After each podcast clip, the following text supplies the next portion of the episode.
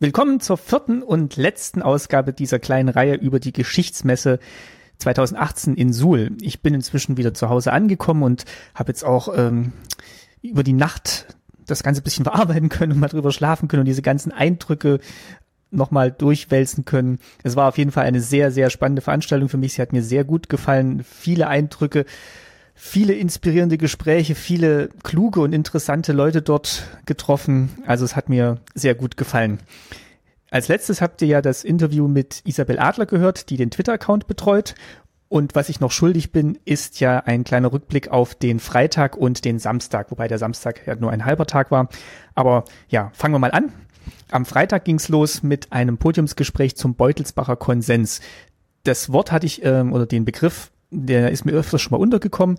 Jetzt mal in so eine Diskussion nochmal drüber zu sprechen, war ganz interessant. Da geht's halt drum, wie wird Geschichte im Unterricht vermittelt, wie viel Pluralität, also verschiedene Meinungen lässt man zu, ähm, wie verhindert man eine Überwältigung der Schüler durch ja Emotionen und äh, zu viel ja Ballast der Geschichte.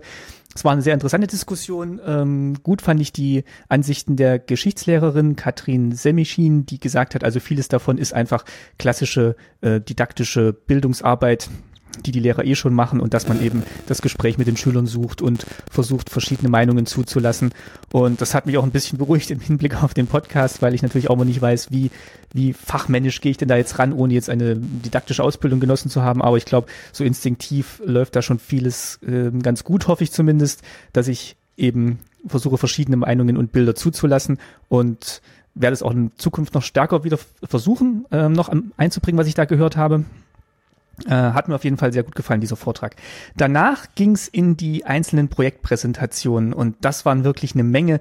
Die Auswahl fiel dann auch entsprechend schwer, sich für eins dieser Panels zu entscheiden, zumal ein Wechsel zwischen den Panels nur schwer möglich war. Also man, man saß dann eigentlich quasi in diesen Projektpräsentationen, die am Stück vormittags und nachmittags in jeweils einem Block gemacht wurden und konnte eigentlich dann nicht gut ins andere Panel wechseln.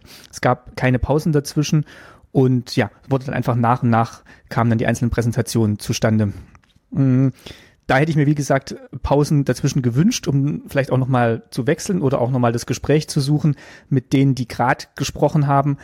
Und ja, Aufzeichnungen hätte ich mir natürlich auch im Nachgang gewünscht, weil man hat immer das Gefühl, man verpasst irgendwas. Das kenne ich ja schon von anderen Konferenzen wie der Subscribe, ähm, der Podcasting-Konferenz.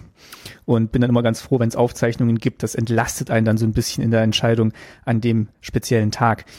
Das Panel, in dem ich am Vormittag war, hieß Friedliche Revolution und deutsche Einheit. Ich möchte da jetzt gar nicht alle, ähm, alle einzelnen Panels durchgehen. Ihr könnt es auch nochmal nachlesen, was da jeweils präsentiert wurde in dem Lesebuch von der ähm, Geschichtsmesse. Das ist online als PDF erhältlich. Ich möchte aber vielleicht ähm, einen Vortrag rausgreifen, der mir sehr gut gefallen hat. Der war vom Digitalen Deutschen Frauenarchiv ähm, und dem IDA Dachverband e.V. und gehalten hat ihn Jessica Bock mit dem Titel Alle Frauen sind mutig, stark und schön.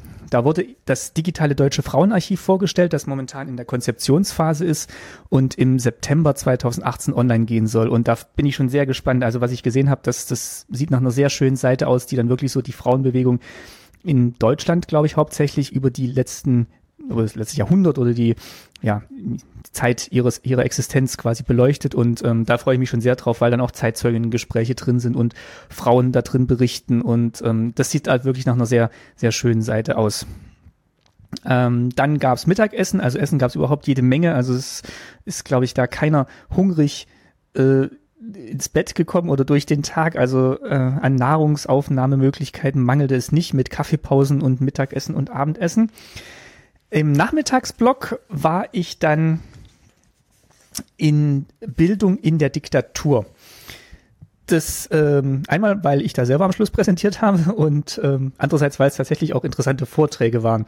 Ich möchte auch hier einen rausgreifen und zwar war das äh, mein Vorredner Dr. Rainer York, der ein Buch geschrieben hat zusammen mit zwei anderen Autoren über das Studium in der DDR. Das Buch heißt Zwischen Humor und Repression und er hat eigentlich viel von dem auch gesagt, was mir auch wichtig ist in meiner Arbeit, dass man eben, wenn man mit, dass die Zeitzeugen wissenschaftliche Aussagen oftmals ergänzen können und dass ja, die Arbeit mit Zeitzeugen natürlich auch manchmal schwierig sein kann, weil es ähm, einseitige Sichten drauf sind, aber dann muss man eben das klar und deutlich machen und er und es ist aber trotzdem nochmal so ein ganz anderer Zugang zur äh, geschichtlichen Aufarbeitung. Er hat mir sehr gefallen, auch wie er es präsentiert hat. Also ähm, hat er sehr sympathisch gemacht und man hat ihm angemerkt, es ist ein, ein Herzensthema. Ja, ich habe mich auch sehr gefreut, dass in meinem Vortrag dann sehr viele Zuhörerinnen noch da waren. Es war ja dann der letzte vor dem Abendessen. Ähm, sind aber tatsächlich dann noch welche extra reingekommen. Das hat mich sehr gefreut. Es waren auch Schülerinnen und Schüler noch da, die natürlich auch noch mal ganz anders mit dem Medium Podcast umgehen. Und ich habe dann so ein bisschen drüber berichtet, wie ich den Podcast gestartet habe, ähm, wie dann auch Feedback kommt von Lehrern und Schülern. Und darüber sind wir dann so in die Diskussion eingestiegen, was vielleicht noch an Materialien im Podcast ergänzt werden könnte. Da habe ich gute Hinweise bekommen.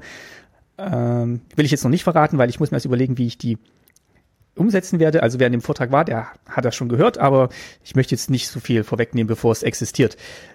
Äh, was mich sehr gefreut hat, am Abend ähm, sind wir dann auch noch ins Gespräch gekommen und viele wollten dann auch nochmal in den Podcast reinhören und das ist natürlich schön, wenn man dann so ein Medium nochmal generell publik macht und ich hoffe, sie entdecken auch noch viele andere Podcasts, weil äh, ich bin ja nicht der Einzige, der einen Geschichtspodcast macht, da gibt es ja noch ganz viele, die ich empfehlen könnte. Zeitsprung hier an erster Stelle von Daniel und Richard.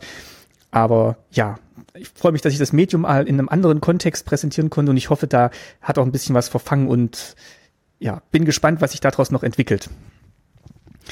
Dann gab's Abendessen und noch eine Abenddiskussion. Da, ähm, ja, möchte ich jetzt eigentlich nicht so sehr drauf eingehen. Die war gut, aber ich war dann, wie gesagt, auch schon so ein bisschen erschöpft und durch.